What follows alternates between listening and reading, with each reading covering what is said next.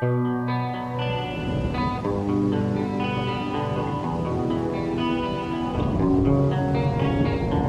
will not be pushed, filed, stamped, indexed, briefed, debriefed, or numbered.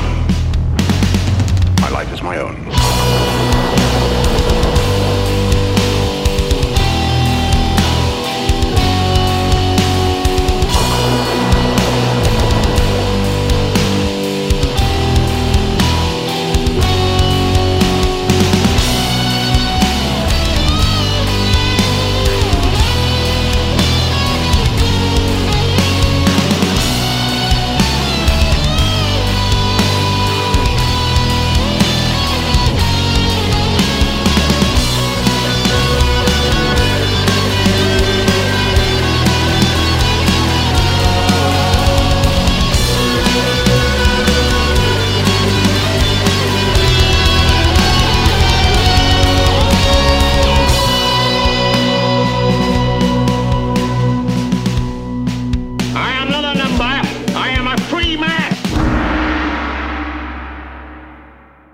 Merci de- de- d'accepter de, venir euh, dans le podcast. C'est super gentil. Euh, on avait co- correspondu une couple de fois sur, euh, sur Twitter, dans le fond, puis tu t'étais procuré mon livre, puis tu m'avais envoyé le lien pour le tien. Donc, je me, me l'ai procuré. Je l'ai parcouru du début jusqu'à la fin. J'ai trouvé ça.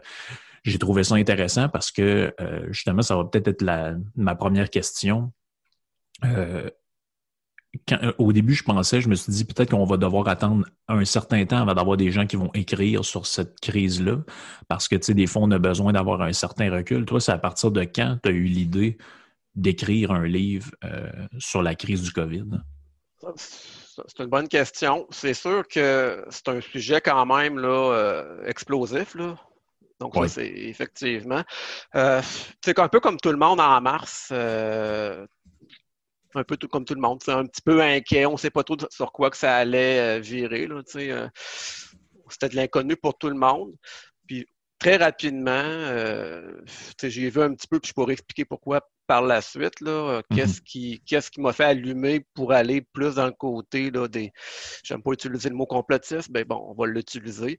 Euh, puis petit à petit, j'ai, ben, tu m'as vu, c'est ça sur Twitter. Moi, c'est sur Twitter que je commande beaucoup. Euh, puis au fil des semaines, mais j'ai vu que j'avais écrit beaucoup sur Twitter. Puis euh, j'ai comme fait un petit. euh, j'ai été voir mes, mes commentaires que j'avais faits.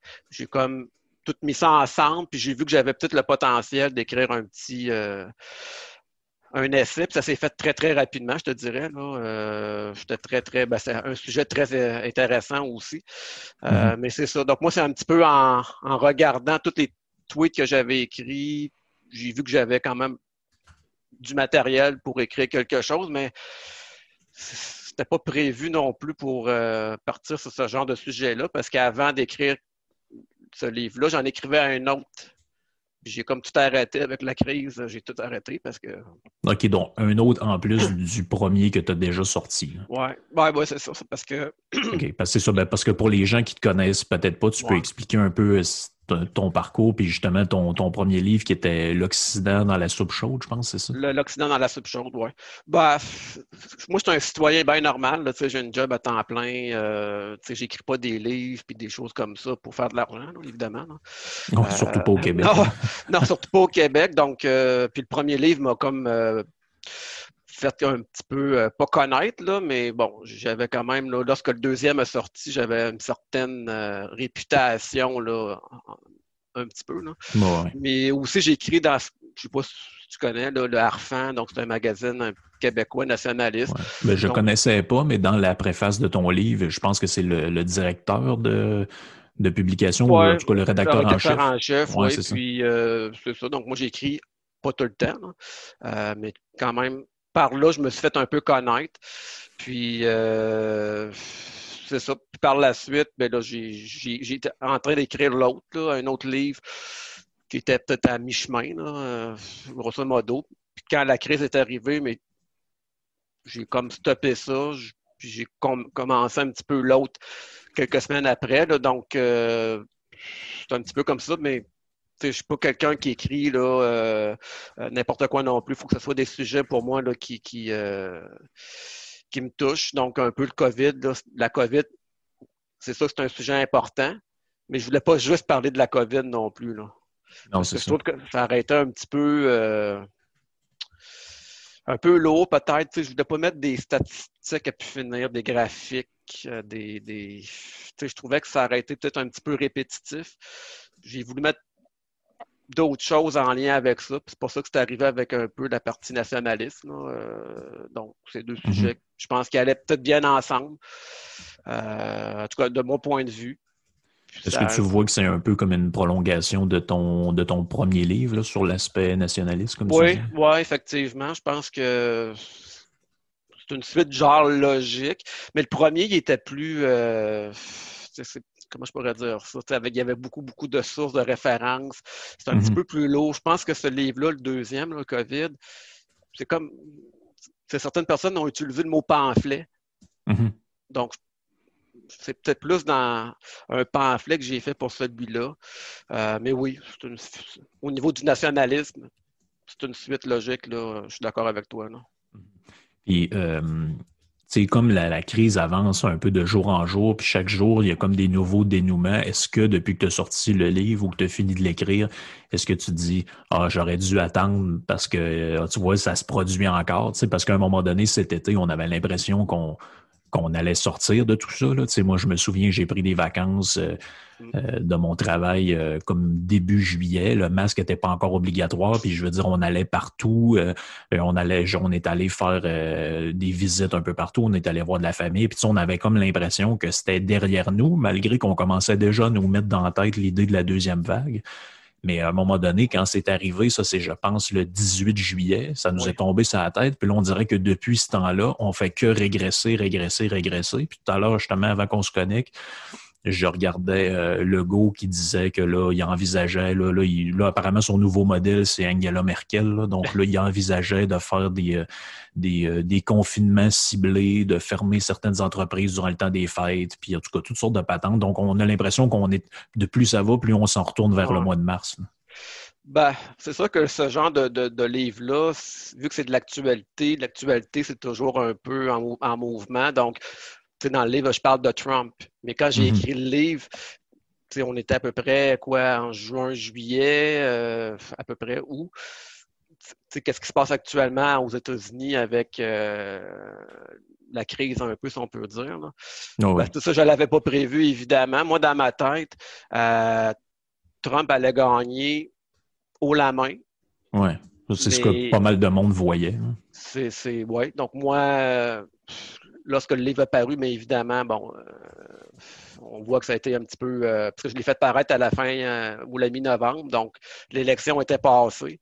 Mm-hmm. puis il était trop tard un petit peu pour revenir sur certains points, mais ça, c'est une chose, effectivement, là, qu'avec le recul, ben, j'aurais peut-être pu un petit peu plus pas peser mes mots, mais faire plus attention de dire peut-être que Trump ne sera pas élu. Mais j'étais tellement certain mais plus que ça allait, plus qu'on voyait avec le vote euh, par correspondance, ben, le vote postal. Puis mhm.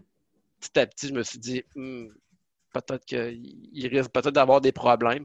Puis pour les mesures, ben, moi j'étais euh, un peu comme toi au début, tu sais, quand l'été s'en venait, puis euh, on voyait un peu la lumière au bout du tunnel. J'étais positif de dire ben, probablement qu'on va aller un petit peu là, en s'améliorant, mais j'ai eu le même réflexe que toi quand le masque est venu obligatoire. dès ce moment-là, euh, je me suis dit, ben, on est parti pour un bout.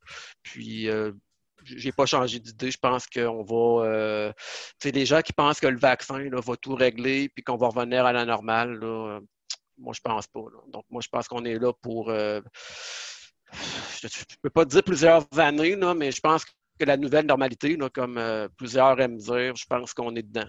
Je pense que le masque, c'est pas quelque chose qu'on va mettre là, euh, encore juste quelques semaines. C'est pour plusieurs mois, voire plusieurs années. Euh, le vaccin, moi, je savais quand même assez rapidement que c'était un début. Euh, peut-être, là, je ne veux pas rentrer trop dans les complots, là, mais tu sais, veux, mm-hmm. veux pas, je voyais ça venir que c'était un peu là, le, le point d'ancrage peut-être de, de la crise, mais dans mon esprit, c'était pas le point euh, qui allait tout terminer. Mais est-ce que tu penses que justement l'histoire du vaccin, le, tout ce qui s'est passé aux États-Unis avec euh, l'opération Warp Speed, puis la déréglementation qu'il y a eu, qui a fait en sorte que finalement le vaccin, contre toute attente, on va l'avoir eu dans la même année, ce que tout le monde disait impossible. J'ai fait un tweet là-dessus, puis les gens me disaient ben, personne n'a dit ça. oui, tout le monde a dit ça. Moi, je me souviens d'une entrevue de Gaétan Barrette où il disait qu'un vaccin n'aurait probablement jamais.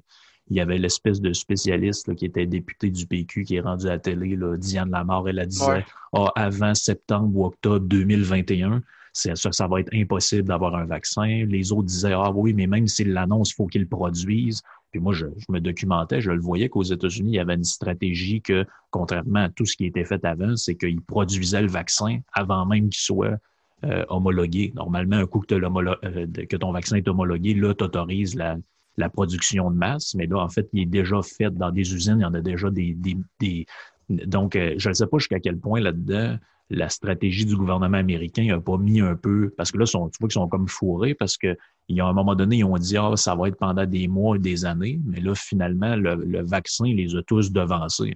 tout le monde était un peu pris de court là-dessus, parce que moi, je me souviens au mois d'octobre, campagne électorale, Trump il est invité sur un genre de plateau de télé, puis à un moment donné, il dit, on va avoir un vaccin dans quatre semaines. Ça, c'est au mois d'octobre. Là, tout le monde disait, c'est un malade, c'est de la sorcellerie, ça arrivera jamais, c'est de l'arnaque, c'est ici, c'est ça. Ben, finalement, le vaccin a été annoncé, le quoi, le 15 novembre? À peu près. Mais je sais qu'il en avait parlé, si je me souviens bien, pendant un des, débats, me semble. Oui, c'est ça. Présidentiel. Euh, c'est ça que c'est surprenant. Là. Moi aussi, je suis un peu étonné de ça. Puis, euh, mais la différence entre Trump, peut-être, puis d'autres aussi, c'est que effectivement, le, vaccin me semble un peu rapide, puis moi, j'en ai pas euh, tellement confiance, je vais être bien franc, mais je ne suis pas un anti-vaccin, je suis vacciné chaque année pour la grippe, par exemple. Oui, c'est ça. Donc, moi, je ne suis pas anti-vaccin, c'est juste que je veux avoir le libre choix, un peu comme le masque aussi. Euh, moi, c'est un peu ça qui me fait un petit peu. Euh... Trump, je l'aime beaucoup. Je, je, pourrais t'expliquer un peu pourquoi par la suite, là, mais ce point-là du vaccin m'a fait un peu euh, sursauter. Pourquoi qu'il insiste vraiment, puis pourquoi qu'il a qui veut vraiment là, que ça passe assez rapidement, mais j'ai compris aussi que lui il est pour le libre choix aussi. Donc, euh, bon, ça, c'est un point. Mais euh, le, vaccin, là, je pense, les, les, gens le veulent parce que les gens ont tellement peur puis tellement été euh, écœurés par les diverses mesures. Donc, les gens vont vouloir le prendre peu importe là, euh, qu'est-ce qu'on dit du vaccin. Mais, euh, Mais en même temps, j'en parlais dans, un autre podcast euh, de ce concept-là avec Jonathan Hamil de, l'Institut économique de Montréal. Puis on disait, tu sais, on dirait que c'est les gouvernements, puis même le gouvernement du Québec, on dirait qu'ils ne comprennent pas le concept d'un incitatif. Les gens, en général, agissent parce qu'ils ont des incitatifs je je sais pas, moi, tu vas épargner parce que sur le plan de l'impôt, ça va être avantageux. Si c'est pas avantageux, tu le feras pas, etc., etc. Ben là, ils ont vendu pendant des mois aux gens l'idée que tant qu'on n'aura pas un vaccin, on pourra pas X, Z faire. Bon, ben là, là, ils ont comme modifié leur discours. Je voyais Thérèse Tam qui disait Ah, mais là, même avec le vaccin, il va falloir pratiquement. Euh, là, elle était rendue même au stade qu'il fallait, euh, je veux dire, fallait, fallait baiser avec des masques. Non, non, je, sais, c'est, euh, c'est fou. plusieurs pensaient, puis moi aussi au départ, que le vaccin, c'était la, la, le point final de tout ça. Mais très rapidement, on a vu que c'est veut, veut pas. Moi, j'ai euh, euh, beaucoup de personnes disent Ah, les complotistes, ils disent n'importe quoi, mais les, les, les dirigeants, ils, ils, mettent un peu de l'huile sur le feu moi, je ben trouve. Parce que en y allant de certains commentaires, puis d'y aller, comme, comme tu viens de dire, là, que même avec le, avec le vaccin, rien ne sera réglé. Ben, ça vient un peu prouver bien des choses.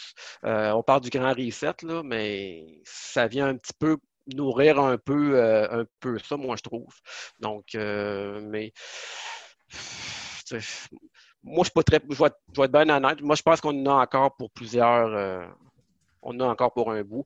Puis l'affaire du passeport COVID, c'est quelque chose qu'ils disent là, euh, qui peut arriver. Donc, euh, avec euh, si tu veux aller au restaurant, tu veux aller en avion, ou lorsque tu montes ton. oui, ben moi, ça, je l'ai.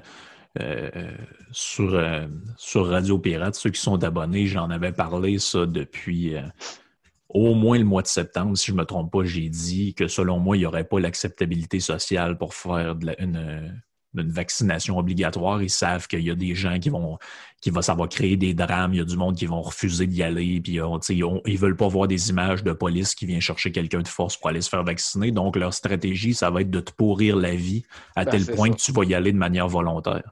Dans le sens que ah ben non, il n'est pas obligatoire, mais si tu vas en voyage en revenant, si tu l'as, tu ne feras pas 14 ah jours si tu vas à telle place, tu vas être obligé de l'avoir. on a vu aussi que c'était quoi? C'était Ticketmaster là, qui ont dit que si tu allais dans un concert, tu allais devoir l'avoir. Ce qui, je veux dire, ce qui est une violation des, des droits et libertés pur et simple. Il n'y a pas une compagnie qui a le droit. C'est comme si je te dis, c'est comme si, mettons, le, village vacances Valcartier te disait, ben, pour venir chez nous, tu dois être vacciné contre le tétanos. D'un coup, tu te blesses euh, dans une glissade d'eau. Je veux dire, c'est, ça ne fait pas de sens d'aller avec des mesures comme ça. Mais moi, je pense que ça fait partie de leur stratégie pour faire un genre d'adoption du. Euh, oui. oui, je suis d'accord avec toi. Je pense que euh, ils savent que c'est pas légal d'imposer des choses comme ça. Ils savent euh, que c'est pas des caves. Là. Puis avec toutes les mesures qu'ils nous mettent aujourd'hui, je pense que c'est une des. tu sais, Logo, il. comment je pourrais dire ça? moi, Logo, j'ai beaucoup de. de comment je pourrais dire ça? Je pense qu'il y, a deux choses. Il, est quand même, je pense, euh, intelligent dans une certaine manière. Là. Lui aussi, je pense qu'il est. Euh, euh, ben, il y a deux. je peux recommencer ce que je voulais dire, là, mais oui, il sait qu'il y a des problèmes au niveau du système de santé. Bon, on, peut parler de ça, mais aussi il y a la, version plus globaliste, là, mondialiste aussi.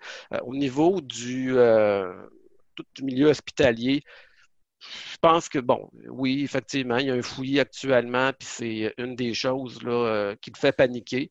Mais euh, moi, je trouve que aussi, avec euh, le discours que lui, mais aussi avec Arruda, puis souvent, le go, qu'est-ce qu'il fait? C'est qu'il copie qu'est-ce qui arrive d'ailleurs? Donc, Macron, il copie souvent qu'est-ce qui est arrivé en France, puis mhm. comme tu disais, Merkel aussi. Donc, moi, je pense pas que le go, lui, il est euh, c'est lui qui est à l'origine de tout, tout, tout. Puis lui, c'est un, un pion dans tout ça. Là. bon, on est pas mal euh, des suiveux là, depuis le début de la crise. C'est quand il est arrivé l'histoire du déconfinement, finalement, on a imité à deux semaines d'intervalle le plan américain. Mais... Quand les États-Unis ont commencé à déconfiner, ils ont fait ça par, par étapes. Puis on sait même que le plan de déconfinement du gouvernement du Québec a été acheté à une espèce de firme de com américaine qui avait fait celle du gouvernement américain. McKenzie, je pense. Oui, c'est ben, ça. Puis tu vois que le confinement, tu sais, moi, une des choses, tu sais, je parlais tantôt, qu'est-ce qui m'a fait allumer, ou, quelque chose qui aurait pu allumer les gens, moi, je trouve que c'est le confinement arbitraire. Euh, moi, je trouve illogique que, tu fermes les magasins. Mais là, je parle du premier confinement. Là. Mm-hmm. Euh, tu fermes tout, mais tu laisses ouvert les, les gros euh, les Walmart de, de ce monde. Puis mm-hmm. moi, qu'est-ce que je trouvais aussi aberrant, c'est qu'ils laissaient ouvrir la SAC, euh, la Société du cannabis. Euh, oui, c'est ça. moi, il y a beaucoup de gens qui ont dit ben là, comment ça, qui ne ferment pas ça, mais qui laissent qui ferment tout le reste.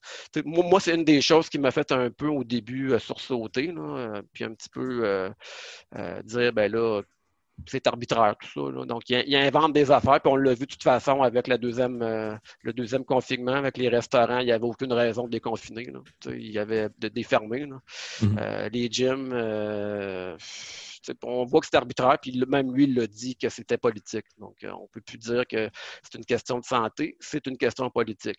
Là, c'est de voir, puis toute cette crise-là au Québec, là, puis partout, c'est politique maintenant, on le voit. Là. Puis euh, euh, c'est Éric Duhem, je pense, qui est arrivé avec cette nouvelle-là, des 18 personnes ou des 17 personnes avec qui euh, le GO traite là, pour prendre des décisions. Mais la plupart, c'est des gens dans les communications, des, des, des, apparatchiks aussi. Là. Donc, moi, je pense que déjà là, juste avec ça, on voit que c'est pas une, une campagne vraiment sanitaire, c'est une campagne purement politique électoraliste.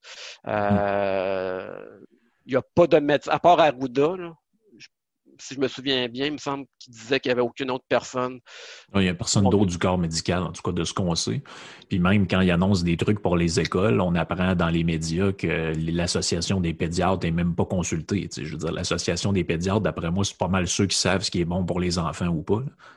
Et ben, finalement, on, on, je me souviens plus comment il s'appelle, mais le boss euh, de l'Association des pédiatres a donné plusieurs entrevues avec euh, Dominique Moret où il disait ben, Nous autres, on n'a jamais été consultés. Après ça, on pense que le port du masque en classe, ça n'a pas de rapport euh, parce que les enfants sont très peu transmissibles, tout ça. Mais même hier, je voyais une espèce de, je ne sais pas si est médecin ou infirmier, mais c'est quelqu'un sur Twitter qui disait Ah, les complotistes n'arrêtent pas de dire que les enfants sont, ils transmettent pas le virus. Puis à un moment donné, j'ai répondu, je disais, mais arrêtez avec vos histoires de complot. C'est vous autres qui créez ça.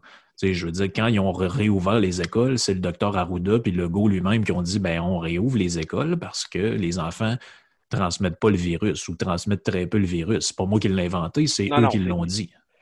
Ben, puis, le, puis pas une des choses que moi qui me dérange beaucoup, mais qui ne semble pas déranger bien du monde, c'est les contradictions. Euh, c'est quand que le c'est Arruda qui a dit que le masque c'est une fausse sécurité.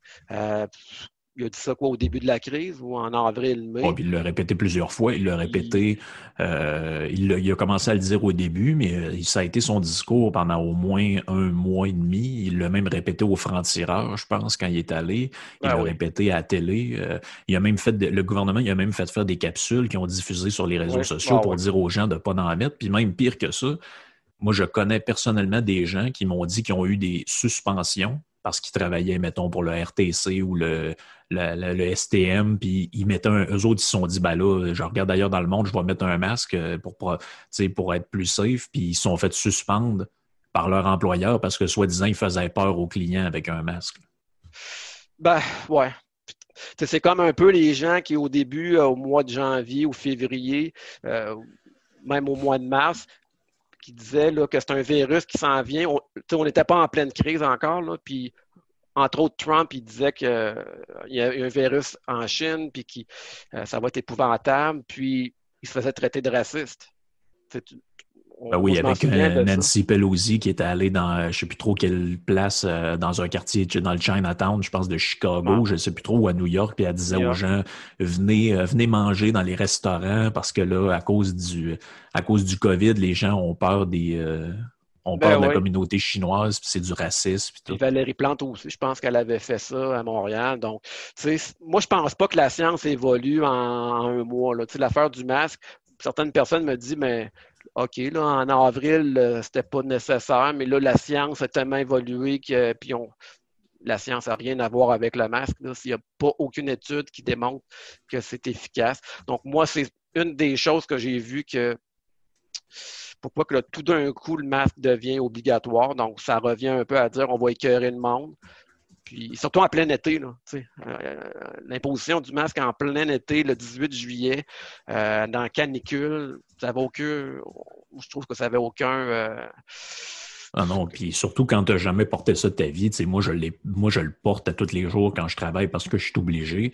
Puis au début, je veux dire, c'est un calvaire. Là. avec le temps, tu finis un petit peu par t'accommoder de ça puis apprendre à respirer avec ça. Mais au début, comme tu dis, des fois, il faisait 25, 26, même 30 degrés.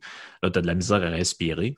Puis là, tu vois, les, les, les t'en parles dans ton livre aussi, là, des, des, des gens qui, qui, se mettent au-dessus de la populace, là, puis qui ils font du, du virtue signaling avec leur masque. Comme j'avais vu, il y a un fameux tweet de Guillaume Lepage où il disait Hey, quand tu vas te chercher des beignes, ça prend juste deux minutes, mettre un masque. Oui, mais est-ce, que ça t'est déjà passé par la tête? Qu'il y a des gens qui travaillent? On n'est pas tous des parasites qui, qui gagnent des millions à faire une émission de télé par semaine. Il y a des gens qui passent leur vie euh, qui, vont passer les, 40 prochaines heures à chaque semaine pendant les 8 prochains mois ou pendant l'année qui viennent avec ça d'en face. Mais eux, comme ils ne travaillent pas, comme c'est des privilégiés ou des rentiers, et ça leur vient comme pas à l'idée. Les autres, ils pensent que c'est juste ah, ben, quand tu rentres, tu achètes un café, tu le mets trois minutes, puis après tu ressors, c'est pas grave. Ben, une des choses aussi qui est regrettable dans la crise, c'est ça, c'est que tu parlais de signalement de la vertu, mais beaucoup de gens, là, on, les appelle les collabos, mais bon, les artistes, les médias, les politiciens, eux, c'est Jeff Fillion, je pense qu'il disait ça. Eux, la crise, pas, ou peut-être Morel, euh, eux, la crise, ils n'ont pas vraiment touché. Ils ont le plein salaire. Euh, leur vie n'a pas vraiment changé. Donc, ça ne les dérange pas. Puis, veut, veut pas, euh, beaucoup de ces artistes-là, de ces politiciens-là, quand même, ils ne vivent pas dans un 3,5 avec trois enfants. Eux, ils habitent des maisons avec des cours. Le, citoyen moyen, la plupart du monde vivent dans des blocs appartements très tassés. Pour eux, c'est un calvaire de vivre dans un confinement, mais pour eux autres, c'est pratiquement, je dirais pas un plaisir, là, mais euh, c'est pour ça que euh, Jeff Fillion avait raison en disant coupe le salaire de moitié des, politiciens jusqu'au temps que la crise se termine. La crise va se terminer en une semaine, elle est finie. Je pense que dès que tu parles, tu touches au portefeuille du monde, ben donc les politiciens inclus. En plus de ça, ils ne respectent pas non plus eux-mêmes les règles, les règles qu'ils imposent. Je veux dire, moi, puis plusieurs autres personnes que je connais, il y a des gens là-dedans qui travaillent dans des entrepôts. Ça fait plusieurs milliers de pieds carrés. sont 10 personnes dans l'entrepôt, puis les 10 ont un masque dans le visage pour travailler. Eux sont 40, 50 à l'Assemblée nationale. OK, ils ont distancé un peu les bancs, mais ça se lève debout, ça crie, ça crache. Ils n'ont pas de masque. Puis après ça, ils font des trucs pour dire Hey, les gens, vous ne respectez pas les consignes, il va falloir mettre une limite de une personne par 20 mètres carrés dans les entreprises pour être bien sûr que l'entreprise fasse faillite. Ben, les, les, sermonneurs, c'est un peu. Euh, c'est un peu ça aussi qui, qui hérite beaucoup de gens. La bombe, entre autres. Juste la bombe, c'est à peu près un des pires, mais on a vu des exemples aux États-Unis. C'est le gouverneur, je crois, de, la Californie qui s'est fait prendre dans un restaurant clandestin. Il y a même le, euh, maire de, le maire de Denver, je crois, que lui, il disait aux gens que pour Thanksgiving, il fallait rester seul chez soi. Finalement, quelqu'un le prend en photo dans l'avion, il allait rejoindre ses enfants à Minnesota ou quelque chose comme ça mais je peux pas comprendre. Les, les, Américains sont quand même fiers, sont quand même ils veulent être libres. Peut-être qu'en Californie, bon, c'est moins évident, mais moi, je m'aurais attendu qu'après ce scandale-là, que le politicien, le gouverneur se fait prendre à peu près dans une. Tu sais, c'est pas juste là, tu as oublié de mettre ton masque ou tu l'as mal mis, là. Tu as été dans un lieu clos qui est interdit, puis tu as vraiment fait pour le. le tu as vraiment agi pour aller dans ce lieu-là. C'est pas une petite erreur. Là. Je je comprends pas comment ça que les gens n'ont pas plus été révoltés. Euh, aux, États-Unis, en Californie, je pense aussi qu'il y a déjà eu un, recall euh, il y a peut-être une quinzaine d'années. Euh, donc, je comprends pas pourquoi ce gouverneur-là, n'est pas actuellement là, en en, danger de se faire destituer. Moi, je, comprends. C'est un monde à l'envers, puis c'est encore pire. Je pense qu'ils confinent encore plus depuis ce temps-là. Puis le monde ne réagisse pas. Non, c'est ça. Mais je pense que les gens sont un peu. Euh, ben, en fait, les gens ont peur aussi de la. De, comment je pourrais dire ça? Ils ont peur des représailles euh, de l'État. Je veux dire, on voit aussi comment les couteaux volent bas depuis le début de cette crise-là. Je veux dire, tu t'en parles aussi dans ton livre au début, je pense que c'est dans le, dans, le premier chapitre ou dans l'introduction, quand tu parles des médias, tu dis ben, il y a un, plan de financement des médias au niveau des subventions, tout ça, puis on l'a vu dans cette crise-là. Les médias ont perdu des annonces. Ben, vu qu'un confinement, les, la première chose que, que les entreprises font, c'est retirer leur pub ou couper dans le budget euh, publicitaire. Donc, qui, qui assure le fonctionnement des médias. C'est beaucoup les pubs du gouvernement, des villes euh, et d'Hydro-Québec, dans, dans, tout ce qui est gouvernemental. Et puis là, qu'est-ce que le gouvernement Legault a fait? C'est aussitôt que vous êtes un peu critique envers le gouvernement, on va vous couper vos pubs avec un espèce de montage. On prend deux anciens de la station pour rire de, des auditeurs. Puis après ça, on fait une campagne de boycottage. Le maire de Québec embarque là-dedans, le premier ministre embarque là-dedans. Puis ça va même jusqu'à menacer en chambre un député euh, libéral comme Monsef Déragi pour dire ben, vous avez accordé une entrevue à Jeff Fillion, vous devriez quasiment être suspendu de votre rôle de député. Puis ils ont, ils ont, menti. C'est vraiment des menteurs. Ils ont dit qu'il avait incité à la désobéissance civile. Ah, tu as écouté probablement comme moi l'entrevue. Moi, je l'ai même écouté deux, trois fois pour être sûr. Il n'a jamais dit ça. Il n'a jamais, dit ça, le gars. Tout ce qu'il s'est contenté de dire, c'est que les chèques pour les entreprises qui ont été fermées, comme les restaurants, sont encore, je ne sais pas si sont en boîte à mal, mais en tout cas, ne sont pas arrivés, puis qu'il y a des entrepreneurs qui en arrachent. Ben, La campagne de peur, euh, si on, peut résumer, c'est vraiment ça qui est à l'origine de beaucoup de choses. Euh, les gens ont peur, mais c'est les médias. Moi, je te dirais que les, euh, on a beaucoup de, peut-être de personnes à viser et à critiquer, mais c'est les médias qui, derrière, là, vraiment, tout ça, là, pas qu'ils orchestrent, là, parce que c'est, comme tu dis, ils sont un peu à la merci des gouvernements, mais leur travail a fait que euh, ben, c'est pour ça que la population a peur. Puis, pense que c'est mon premier chapitre. C'est mon premier chapitre. Je parle des médias. C'est pas pour rien que je commence avec ça. Mhm. C'est eux qui, sont un peu euh, le porte-parole, euh, les porte-parole du gouvernement, euh, d'une certaine manière. Puis c'est même eux qui proposent. Ben, on le voit de toute façon dans les conférences de presse.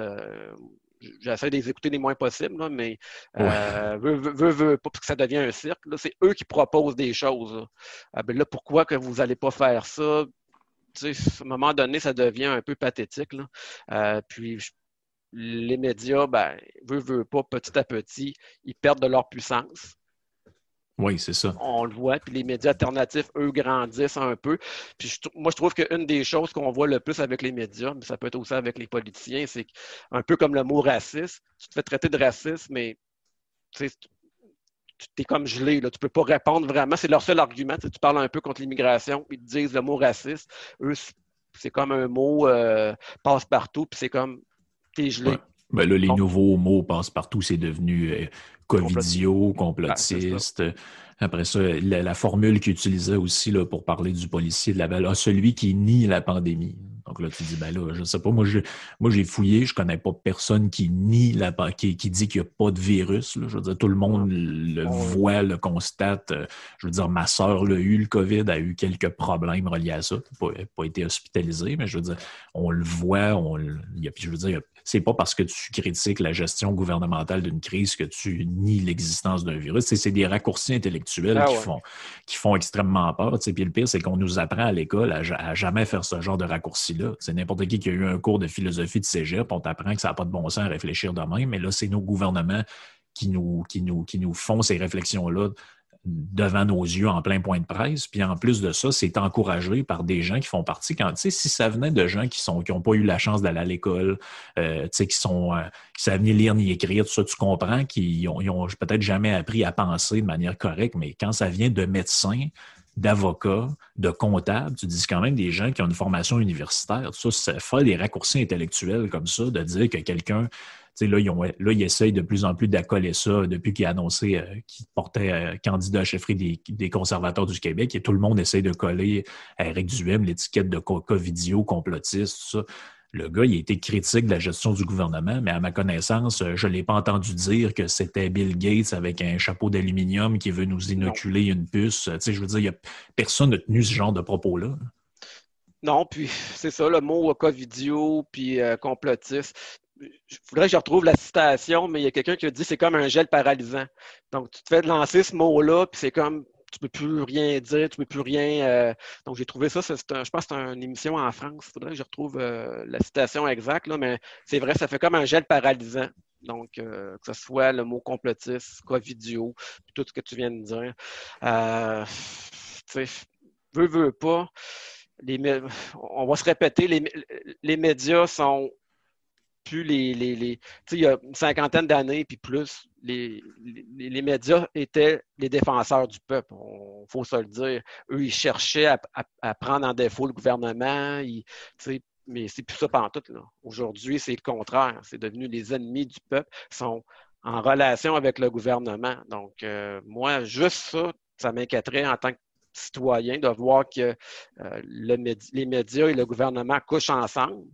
Hum moi, c'est déjà là, ben, c'est les premiers signes d'une dictature. Les gens n'aiment pas ça quand on emploie le mot dictature sanitaire. Mais quand tu expliques, c'est tu peux plus aller voir ta mère, tu peux plus aller au restaurant, à gauche puis à droite, il y a de la délation, euh, tu peux plus aller dans une région X. Ben, c'est de la dictature. Quand tu l'expliques comme ça, puis il y a de la censure aussi, ça, ça rentre dans la dictature. Mais là, les gens, ouais, effectivement.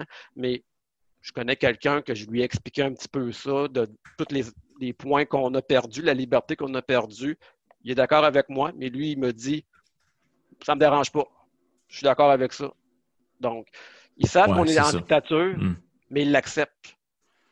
Ouais. Donc, moi, ça, c'est. En tout cas.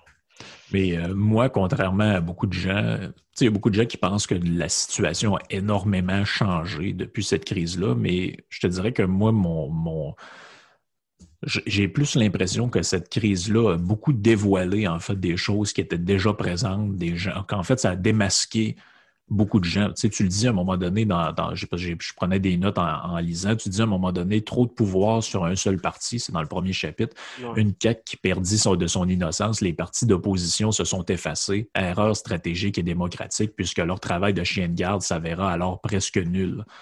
Mais en réalité, quand tu regardes ça, moi je l'avais fait à un moment donné la recherche, euh, ça fait des dizaines d'années que pratiquement toutes les motions à l'Assemblée nationale sont votées à l'unanimité, que ah les 120, que, que ce soit le registre des armes à feu, que ce, peu importe la question, l'aide médicale à mourir, peu importe qu'on soit pour ou contre, c'est pas, pas ça l'idée, c'est que combien de fois on a vu ça? L'Assemblée nationale adopte à l'unanimité telle affaire, ça a été voté à l'unanimité telle loi, telle patente, ou ben tu sais, ils s'obstinent pour deux, trois virgules, puis après ça, c'est adopté à l'unanimité.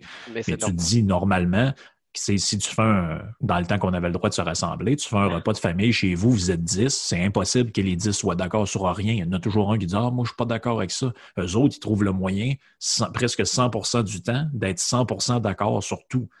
Ça, c'est, je veux dire, puis cette crise-là l'a dévoilé un peu. Tu sais, je regardais une fille comme euh, une députée indépendante comme Catherine Fournier, qui, à mon, à mon sens, fait partie de ceux qui se sont le plus décrédibilisés dans cette crise-là.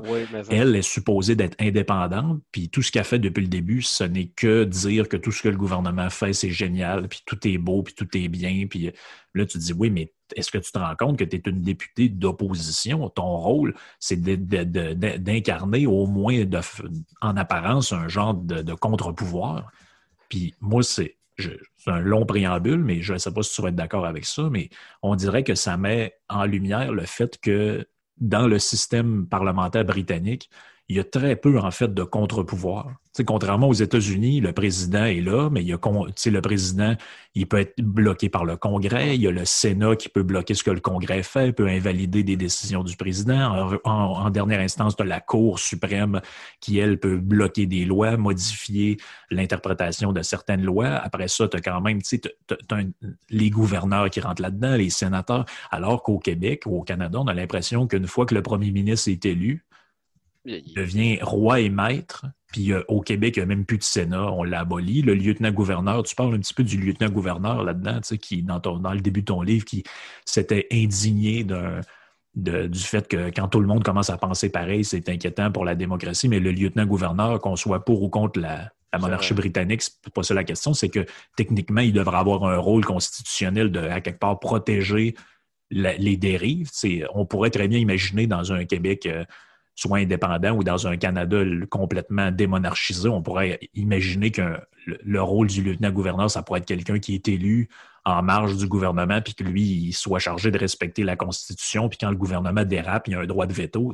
Ça pourrait, il pourrait avoir des contre-pouvoirs comme ça qui sont imaginés, mais on voit très bien que cette crise-là révèle ça. Il n'y a aucun contre-pouvoir, ne serait-ce que, à part peut-être les médias, comme tu le disais, mais les médias ont renoncé, pour une grande majorité d'entre eux, à cause de l'argent, à être un contre-pouvoir. Donc là, finalement, on se ramasse. C'est ça qui explique aussi notre grande docilité, pour reprendre les mots de la ministre de la, soumission, Mme Guilbeault. C'est qu'en en fait, c'est le peuple contre l'État. Il ne reste plus rien entre les deux. Puis, tu sais, je, pense que je le dis aussi dans le livre. Euh, bon, il y a 125 députés, les 125, comme tu dis, unanimement il n'y a jamais assez de mesures. Le Parti libéral, entre autres, là, euh, on entend souvent même en glade euh, de dire que le gouvernement n'est pas assez sévère. Donc, encore là, c'est bon. Mais je ne peux pas croire que dans, les, dans le caucus CACIS, il n'y a pas un député quelque part ou deux qui est d'accord avec les, mesures. Euh, je pense qu'on reculerait dans il y a 30-40 ans, les députés avaient beaucoup plus de, euh, de, patriotisme, si je peux dire, un petit peu plus de, courage. On l'a vu avec, euh, j'en parle, je pense que c'est l'exemple que je donne dans mon livre, là, au niveau des... le Bloc québécois, lorsqu'il s'est formé, mais le Bloc québécois, c'est des anciens libéraux, des anciens conservateurs. Ils ont quitté leur parti sous des parce que par principe. Euh, mais aujourd'hui, on voit plus ça. des gens qui quittent leur parti sont comme très bien dans leur parti, sont confortables, ils ont leur paye. Euh, je, pense, que la paye est pour beaucoup. Euh, je pense que c'est justement c'est Éric Duhem qui disait ça, que depuis qu'il a annoncé qu'il allait être candidat à chefferie conservateur, il reçoit des, appels. Il ne l'a pas dit clairement, mais moi, j'ai l'impression que c'est des, députés de la CAQ, probablement des anciens ADKIS, qui disent Regarde, on est d'accord avec toi, mais moi, je ne peux pas parler, j'ai une famille à nourrir, puis j'ai ci, j'ai ça, parce que la fameuse ligne. Puis ça, c'est drôle parce que je, refais encore le parallèle avec les États-Unis, mais aux États-Unis, on voit régulièrement ça. Mettons des républicains qui vont voter contre Trump ah au Sénat. C'est, je veux dire, il y a une liberté là-bas qu'on dirait qu'il n'y a pas ici. Ici, c'est la fameuse ligne de parti. Puis là, même, c'est rendu la ligne parlementaire. Geneviève Guilbeault a même fait un point de presse pour dire, encore là un point de presse pour ça, moi ça j'en suis pas revenu, pour dire, le, sujet du point de presse, c'était dénoncer le fait que les oppositions y avaient posé des questions. Non, non, ça. Ça, tu sais, donnons ça peut-être à. C'est pas un de mes préférés, mais donnons ça à Pascal Bérubé. c'est peut-être un des premiers qui s'est un peu réveillé à un moment donné à force de se faire botter le derrière par les par ceux qui commentent son fil Twitter. À un moment donné, il s'est réveillé puis il a commencé à poser quelques questions. Puis là, Anglade a suivi un peu avec d'autres affaires. Puis là, tu vois que le gouvernement, ils ont complètement tilté. Pour eux, il euh, ne faut pas les questionner. Euh, tout ce qu'ils font, c'est de la science. Puis, euh, mais c'est de la pensée unique. C'est une des choses qu'on reproche beaucoup au système actuellement. Euh, c'est la pensée unique. Puis, on parlait pourquoi aussi tout le monde est unanime à l'Assemblée nationale, mais il ne faut pas oublier que dans les, euh, euh, dans les 125 dans, ou les quatre partis présents à l'Assemblée, c'est tous des gauchistes ou des social-démocrates. Donc, ça, puis des mondialistes. Est-ce que tu vois dans ces 125-là des patriotes ou quelqu'un de, de droite économique? Moi, j'en vois pas. Quand on dit Legault, euh, la CAQ, c'est de la droite ou un centre, du centre-droite, mais en tout cas. Euh, non, non. Euh, j'ai fait un podcast avec Adrien Pouliot, il y a peut-être trois, quatre podcasts de ça, puis il me racontait qu'à un moment donné, il est allé rencontrer François Legault chez lui. Puis François Legault, tu sais, Adrien, il disait, ben là, si tu veux m'avoir avec toi, il faut que tu sois ouvert à une réforme du mode de de, la gestion de la santé ou de la rémunération des médecins. Il faut que tu, tu veuilles peut-être mettre plus de place aux écoles euh, semi-privées. Puis là, il donnait toutes sortes de une série de réformes de, que qu'on dirait plus de, de droite économique. Puis François Legault, il voulait rien savoir de tout ça. C'est un défenseur de l'immobilisme étatique depuis toujours. Puis, beaucoup de gens disaient qu'il était ben, il a été élu, une des raisons pourquoi il a été élu, bon, c'est sûr que les libéraux, on était on avait assez. mais... c'est la loi 21, on va se le dire. Oui, puis c'est une des choses, c'est ça, son discours un peu plus nationaliste a fait que, bon, moins d'immigration, euh, etc., euh, a fait que les gens ont voté pour lui. Euh, mais on l'a vu très rapidement que son nationalisme était un petit peu très, très, très modéré. Il y a une expression que j'aime bien. Il y a un commentateur, euh, Alexandre Cormier-Denis, je ne sais pas si tu le connais. Euh, lui, il utilise l'expression euh, le go a un vernis bleu, mais a le cœur rouge. Donc. ouais. Mais il y a une forme de nationalisme parce que après, on pourrait débattre des termes, mais tu sais, je veux dire, il, il y, a une forme de nationalisme que je trouve presque un peu caricatural au sens où, euh, sur des enjeux très importants, ça y passe par-dessus la tête, mais là, il va faire toutes sortes de déclarations sur euh, je suis en train de lire un livre ah. d'une madame en Gaspésie qui fait du sirop d'érable. C'est tout le temps des affaires pour, on dirait, pour aller jouer dans le terroir ou plaire aux. Euh, c'est comme pour plaire un peu aux gens de région qui aiment ça, ces genres d'affaires-là. C'est juste s'ils ne nous parlent pas de ces raquettes en peau de babiche. C'est très, c'est presque une caricature, en fait. Oh oui, parce que ces gestes qu'il a posés comme premier ministre, on ne peut pas dire que c'est très, très nationaliste jusqu'à maintenant. Euh, puis en plus, pendant la crise, on l'a, ça a peut-être passé inaperçu, mais ça, il veut augmenter les taux, les seuils d'immigration dès l'année prochaine. Donc, euh, alors qu'il avait dit qu'il les baisserait quand même. Puis, c'est pas en nommant une ministre quand même, là, euh, je ne veux pas faire de mauvaises, euh, de, mauvais, pas de jeu de mots, là, mais c'est une personne racisée quand même. Hein. C'est Nadine Giraud, je pense, la ministre de l'Immigration. Oui. Je pense pas qu'elle, elle va dire, ben, non, l'immigration, il ne faut pas en avoir. Là. Mais justement, tu en parles, ça, Mané, je pense que c'est dans le troisième chapitre du livre. Puis ça me, ça me, fait penser à ça. Tu, tu, parles à un moment donné justement de l'immigration comme un enjeu relié particulièrement à COVID. Justement, moi, j'ai presque l'impression que ça va être là la prochaine crise constitutionnelle ou en tout cas chicane constitutionnelle parce que Trudeau a déjà annoncé que son objectif, c'était de faire rentrer 4 millions de personnes de plus d'ici quelques années dans le but de faire grossir le PIB, tout ça pour essayer d'éponger sa, sa, dette. Mais tu sais, le Québec, avec les histoires de loi 101, le français à Montréal, la loi 21 qui risque d'être ben, en tout cas d'être contestée en Cour suprême, tôt ou tard, il va avoir un il va y avoir un clash relié à ça. C'est sûr qu'il va y avoir un clash relié à ça, parce que comme tu l'as dit, la CAQ, ils ont peut-être reculé sur une partie de leur affaire, mais ce qui est sûr et certain, c'est que dans ces 4 millions de personnes-là, il n'en rentrera pas un million au Québec. Oubliez ça, ça n'arrivera jamais. Non, c'est sûr qu'un des, euh, un des points que si je me lançais en politique un jour, répatrier les, euh, les pouvoirs en immigration, je pense que pour le Québec, parce que moi, une des choses que je trouve que c'est la plus importante derrière tout le nationalisme et la question démographique. Euh, plusieurs personnes me disent, mais toi, ta priorité, ce serait de faire l'indépendance du Québec. Je dirais pas vraiment. Euh, ce serait la question démographique, parce que si on ne règle pas ça, l'indépendance ne viendra jamais de toute façon, parce que euh, à Montréal, d'année en année, l'immigration, ça, il y en a de plus en plus. Donc, veut, veut pas, à un moment donné, euh, le paysage démographique change, donc on ne pourra même plus nous autres, en tant que Canadiens français, je n'aime peut-être pas euh, dire le mot nous autres, là, mais je comprends ce que on, va se faire effacer, veut, veut pas, puis on n'aura plus même le, le, euh, pouvoir nous-mêmes, parce que là, actuellement, on l'a. la CAQ a été capable de, cristalliser tous les, euh, les, votes de contestation, tous les votes des Québécois de, la majorité historique puis a été capable de les mettre ensemble. C'est pour ça qu'elle est devenue euh, majoritaire. Mais un des problèmes au Québec, euh, puis qu'on l'a vu, c'est pour ça que le Parti libéral a pris le pouvoir pendant 15 ans, c'est la division du vote. Aussitôt que euh, la majorité historique du Québec est divisée moindrement politiquement, mais ça, va, ça favorise le Parti libéral.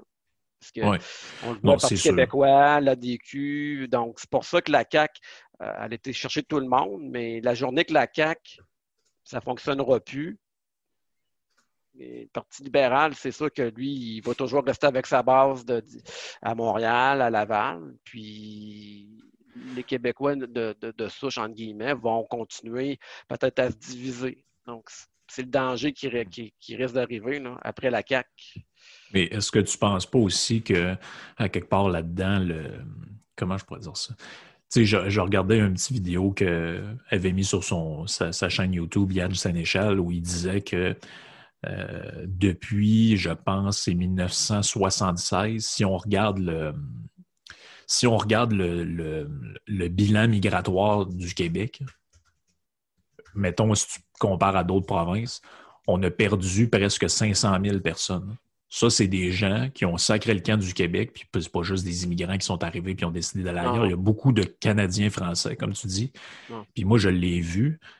J'ai reçu plein de commandes de gens, puis ça m'a surpris même le nombre que j'ai reçu de gens c'est que je reçois ça à Mathieu Paquette. Il faut que j'envoie ça en, Alberta. Il faut que j'envoie ça au Manitoba.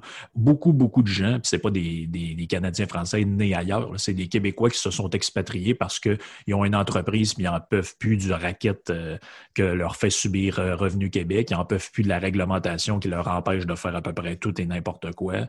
Euh, tu parlais du défi démographique, en guillemets, il y a quand même beaucoup de travail à faire au niveau de l'incitatif des gens à vouloir rester ici, faire une famille, puis euh, euh, je veux dire, vivre, leur vie au Québec, parce que de plus en plus de gens, puis là, on, l'incitatif n'est pas du tout là, Ce qu'on est en train de se rendre compte, c'est que finalement, on est la province la plus confineuse.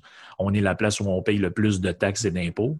Puis là, ben, de plus en plus, on va se rendre compte que euh, on, va être la place aussi où euh, les dégâts engendrés par le confinement ah vont être les plus grands. Donc, forcément, cette facture-là va nous être refilée à un moment donné. Donc, euh, ah, c'est clair. Il y, a beaucoup de gens qui vont être tentés de dire ben, regarde, moi, j'aime bien ça le Québec, mais désolé, je ne peux plus subir cette vie-là, je que mon camp vive ailleurs. Il y, en a, beaucoup de gens qui font ça. En tout cas, si je me fie aux commandes que j'ai reçues, beaucoup, tu sais, quand je te dis là, 30, 40 personnes qui ont commandé mon ah livre euh, facilement, qui viennent de, qui, maintenant restent en Alberta ou au Manitoba. Ben, c'est sûr que c'est une des plus grosses catastrophes, je pense, de notre histoire. Pardon, de notre histoire, la démographie, puis les, Québécois qui partent euh, pour, euh, comme tu dis, dans le reste du Canada, mais aussi aux États-Unis. Ça a été une réalité, je pense, majeure, puis euh, tragique dans notre histoire, surtout à la fin du 19e siècle, puis au début du 20e. je ne sais pas combien a de milliers de Québécois qui sont justement, qui étaient dans la misère, qui sont partis euh, euh, vivre le rêve américain, puis ils ne sont jamais revenus. Euh, on, s'entend que ces gens-là, juste la moitié étaient restés au Québec, mais notre destinée aurait été très différente, premièrement. Puis je suis d'accord avec toi, tu dis que le, fardeau fiscal, puis tout ça, oui, je pense que ça me ferait que la, CAQ dit toujours que nous, on est le parti de l'économie, puis le parti libéral aussi, mais euh, on est, pour, on est pour le petit entrepreneur, on est là pour vous autres. En tout cas, ça ne paraît pas. Euh, on l'a euh, vu, l'absurdité de tout ça cette semaine. Là, finalement, un peu en catastrophe, ils ont essayé de faire un, règlement spécial pour les, exempter les restaurants de ça, ah. mais ils nous ont dit que c'était, les mots sont importants, ils nous ont dit que c'était de l'incitation à la désobéissance civile le fait qu'un restaurant vende une bouteille de vin. On, est, on, est, rendu là, Ça, c'est la réglementation québécoise, l'État québécois, mur à mur, qui est même rendu à décider ce que tu peux vendre dans ton propre commerce ou pas. Ah, c'est pour ça Quand on parle, on parle aussi des micro-brasseries qui ont de la misère parce que les bars sont fermés, tout ça, ils font des produits excellents, ils n'ont pas le droit de les livrer aux gens.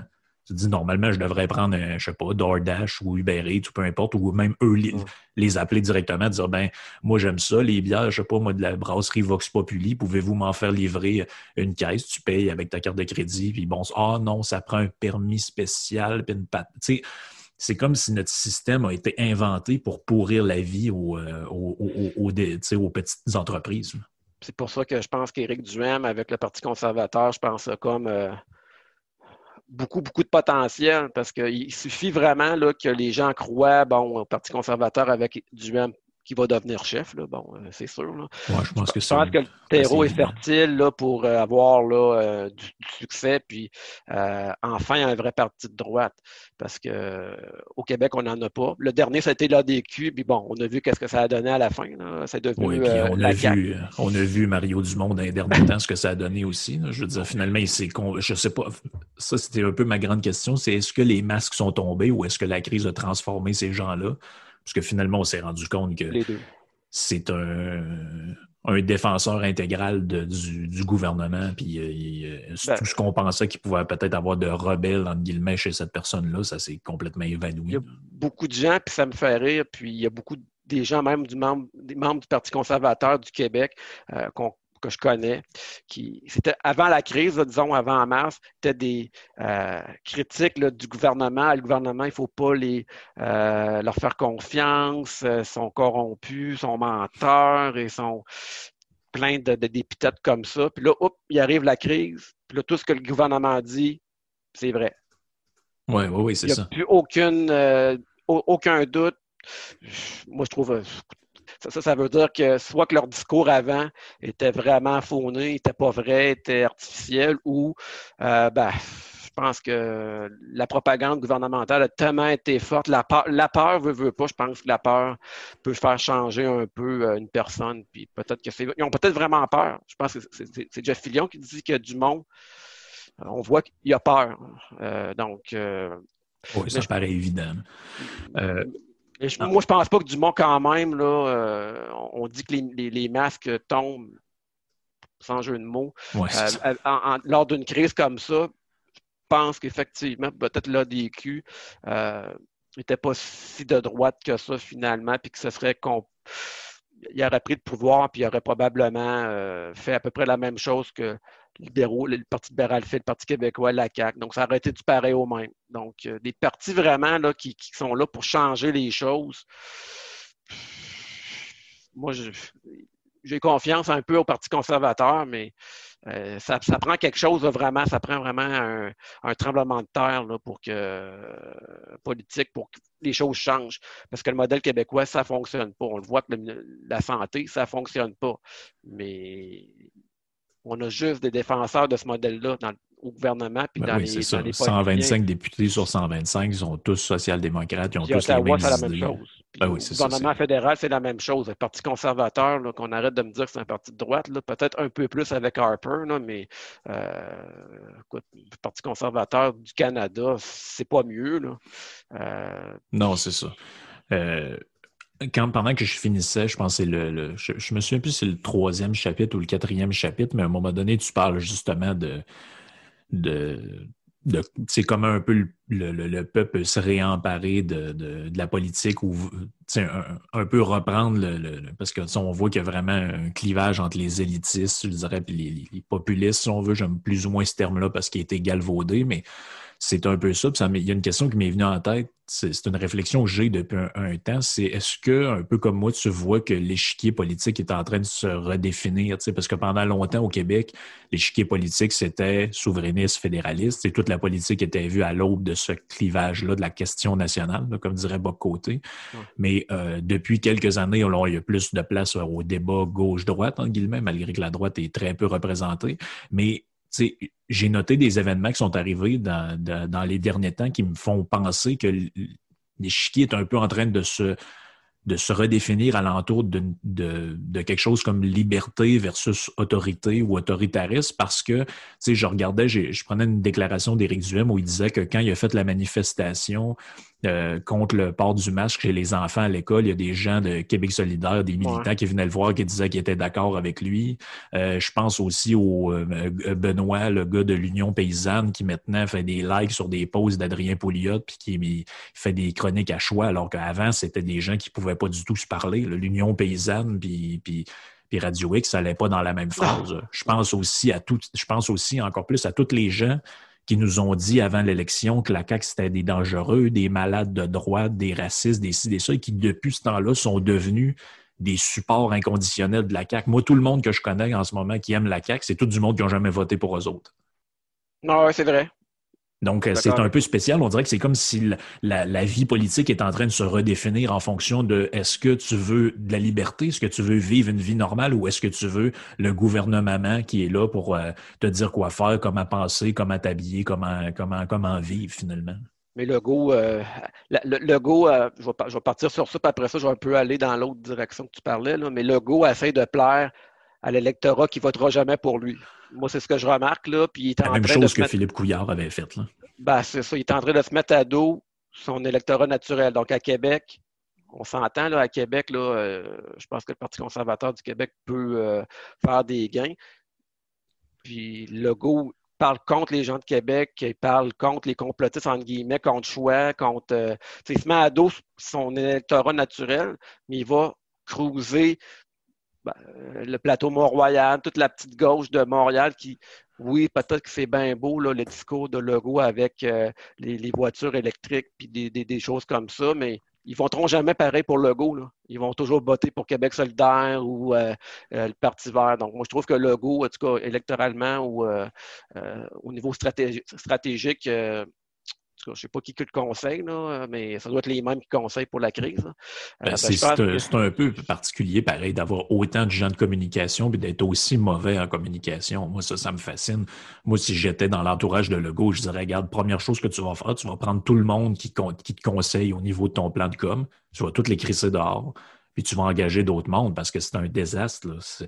Oh, tu sais, juste le fait de changer un petit peu de sujet, mais ça revient un peu au même, juste le fait de, en dedans de deux semaines, passer de on vous donne quatre jours de Noël Ah à oui. on vous donne deux jours à finalement on va tous vous confiner. Je veux dire, qui a pensé à ce plan-là? Qui a, qui a écrit ça puis qui a dit Hey, on a une bonne idée, là? voici ce que tu vas faire, tu vas offrir Noël sur un plateau d'argent, puis les gens vont enfin voir un peu de lueur d'espoir. À finalement, on va vous enfermer jusqu'au mois de mars.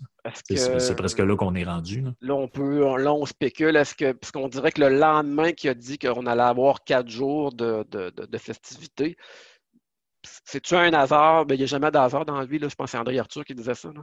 Euh, ben, le Trudeau a sorti pour dire non, non, moi, je- Noël, je pense qu'on devrait oublier ça. On dirait qu'à partir de ce moment-là, le go a comme commencé un petit peu à reculer. Je ne sais pas si c'est une coïncidence, là, mais euh, est-ce que le euh, est beaucoup influencé par Trudeau? Je pense que euh, plus qu'on pense. puis tu parlais tantôt un peu du clivage droite-gauche, liberté versus les restrictions. Oui, effectivement, je vois ça aussi, mais moi, je voyais peut-être plus c'est un, clivage qu'on voit peut-être plus en Europe, là, nationaliste versus mondialiste aussi. Là. Mm-hmm. Moi, c'est sûr que c'est un peu le, mon sujet surtout de prédilection, le nationalisme, mais je vois beaucoup ça. Je pense que la victoire de Trump, ça a été un peu ça.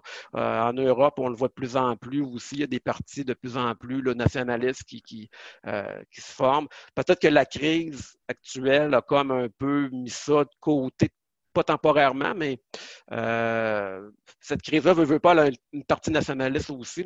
je, le dis quand même dans le livre. Mais euh, euh, je pense que ce clivage-là, mondialiste, parce que veut, veut pas, beaucoup de gens disent que la crise actuelle est vraiment un but mondialiste pour je reviens avec le grand reset, là, ben, c'est un peu ça derrière les, frontières ouvertes, puis de, etc. Donc, moi, je pense que le clivage s'en vient plus vers ça.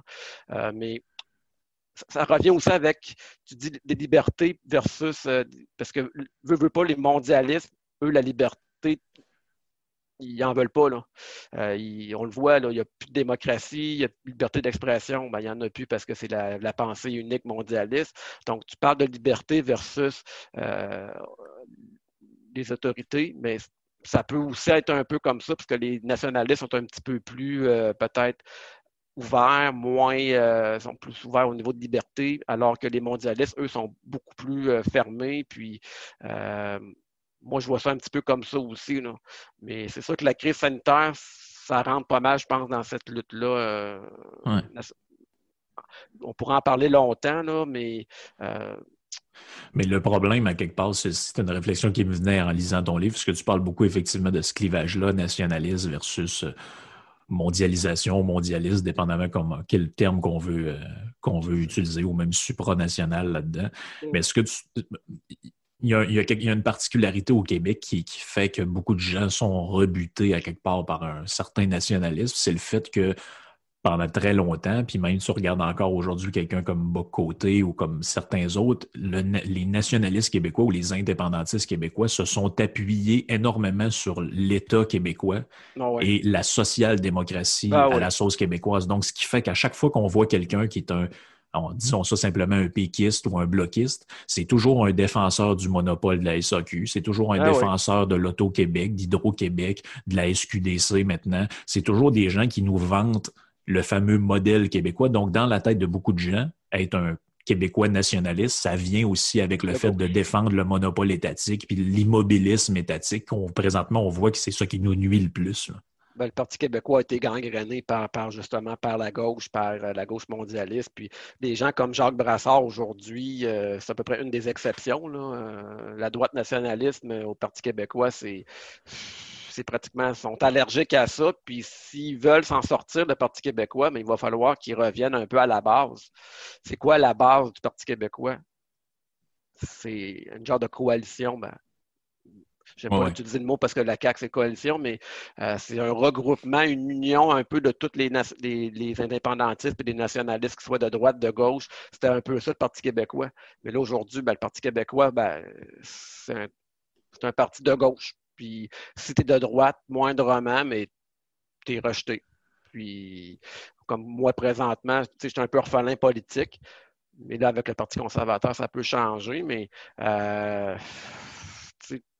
un gars comme Jacques, Jacques Brassard, c'est quelqu'un qui m'inspire beaucoup puis qui me, fait beaucoup réfléchir. Puis son livre, je ne sais pas si tu l'as lu, Hérésie, qui a sorti il y a 5-6 ans, euh, ben, c'est un peu ça qui parle. Puis, mais un cas unique au Parti québécois, t'en connais-tu beaucoup des, des gars de droite vraiment au Parti québécois là, dans les 15-20 dernières années? Euh, pas vraiment. Puis, ben, ceux que je connais, en fait, j'en connais peut-être deux, trois, mais ils ont tous sacré le camp